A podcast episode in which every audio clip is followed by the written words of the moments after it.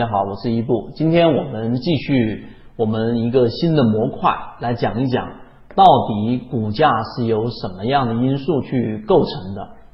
首先，股价的决定因素呢有很多不同的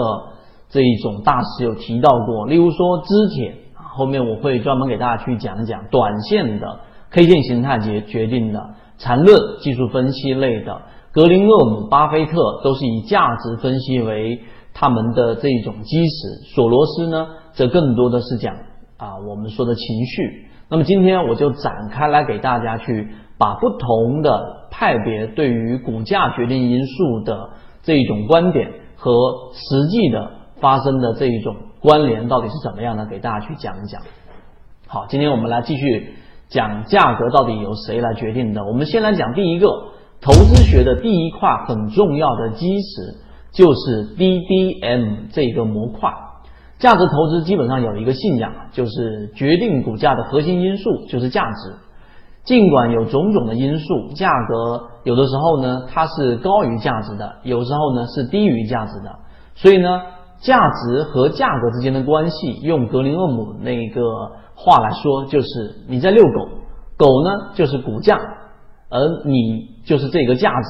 有时候狗跑在你的前面，有时候跑在你的后面，但一般都不会离你太远。那好，问题就来了，那到底股票的内在价值是如何确定的呢？这里面我拿的是一个非常重要的模型，就是刚才我说的 DDM，它叫做鼓励贴现模型，给出了一个十分完美的一个答案。那么在下方我们也可以贴出这个公式，大家也可以去详细去学习一下，基本上不是很难。我必须郑重的告诉给大家，这个 DDM 非常非常重要，它是价值投资过程当中的一块重要的基石。无论你是什么样的流派，什么样的路数，只要你做股票投资，你基本上很难逃出这个公式。那么这个公式很好理解啊，如果我们回归到股权投资的初心，我们就清楚，一个人愿意去投资一个公司的股票，成为他这一个公司的股东，基本上是因为看好这个公司的发展。希望每年都都能得到这个公司的分红，所以呢，在价值投资的这一个呃观点当中，股票的内在价值就等于你预期未来的一系列收入的折现的总和。你一定要明白这一句话的意思。所以 DDM 很很容易不难发现，你发现这个股票的内在价值的因素主要有三个重要的因素。第一个就是分子端的股利。与企业的盈利有关，然后就是分母的贴现率由两个方面来构成。第一个就是无风险的利率，与央行有关了，就是我们央妈公布的利率。第二个呢就是风险溢价，就代表你愿意为买这只股票付出多少成本，更多的就还是由情绪决定。刚刚被这个呃恒大一千五百万挖过去的副总裁任泽平，那直接把 BDM 公式改成了非常。粗暴的，下面这个公式就是股票的内在价值等于分子是企业的盈利除以下面的分母是无风险利率加上风险利率，股票的内在价值就等于企业的盈利除以无风险利率加上风险利率之和，这个就是任泽平给出的一个内在价值的一个公式。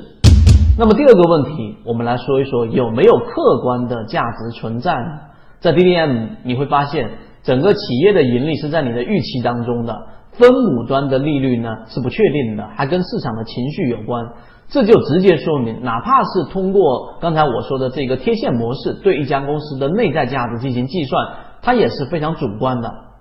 一直以来我们接受的这种客观价值论啊，也就是我前面所说的，好像世界上所有的物品，它好像都是客观的、内在的、本质的，不以人的意志做任何转移的这个价值。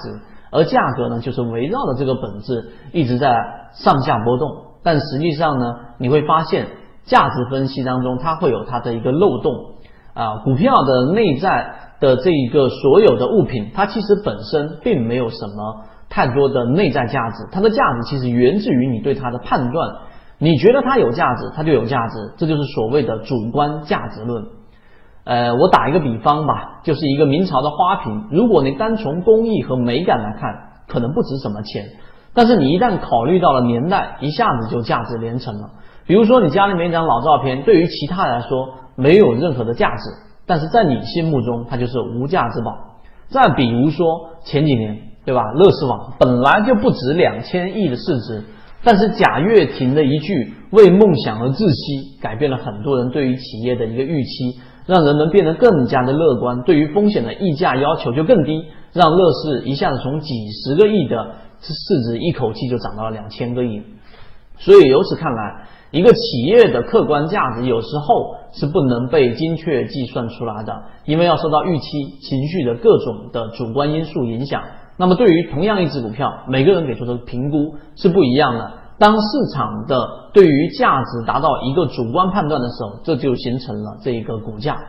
这个是为了方便大家了解基本面的这一个价值论到底是怎么样构成的。但是这里面大家要跳脱这个思维。我们更多的是要用别人对于价值评估的这一个预期和观点来做评估，所以为什么我们要去读研报？我们要看所有的机构和所有的投资分析师对于市场的这只个股的一个呃预估和预判，然后再形成我们的判断。